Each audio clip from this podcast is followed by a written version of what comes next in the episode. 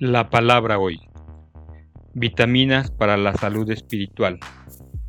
Parte 5. ¿Te va bien, hermano mío?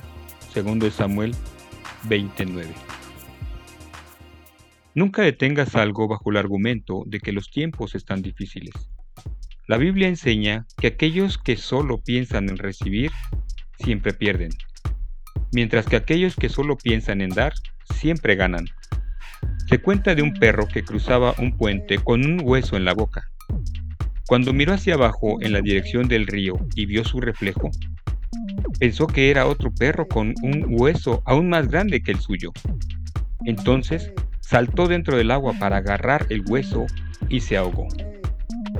Pablo dedica dos capítulos enteros en la Biblia a la cuestión del dinero. Tal vez sea una buena respuesta a los que dicen, la iglesia solo habla del dinero.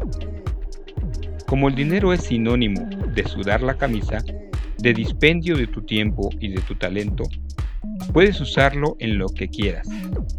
El dinero es también una de las maneras como tú puedes entregarte a Dios.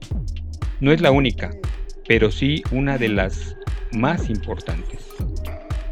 Entonces, Pablo nos escribe, recuerden lo siguiente, un agricultor que siembra solo unas cuantas semillas obtendrá una cosecha pequeña, pero el que siembra abundantemente obtendrá una cosecha abundante. Cada uno debe decidir en su corazón cuánto dar, y no den de mala gana ni bajo presión, porque Dios ama a la persona que da con alegría. Y Dios proveerá con generosidad todo lo que necesiten.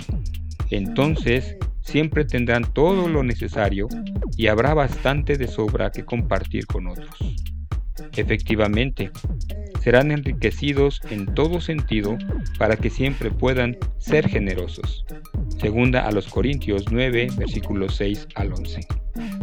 Sabes, mi amado, salvo que practiques la generosidad, no hay sentido en pedir más dinero a Dios. Él no derrama su bendición en envases, sino en tuberías.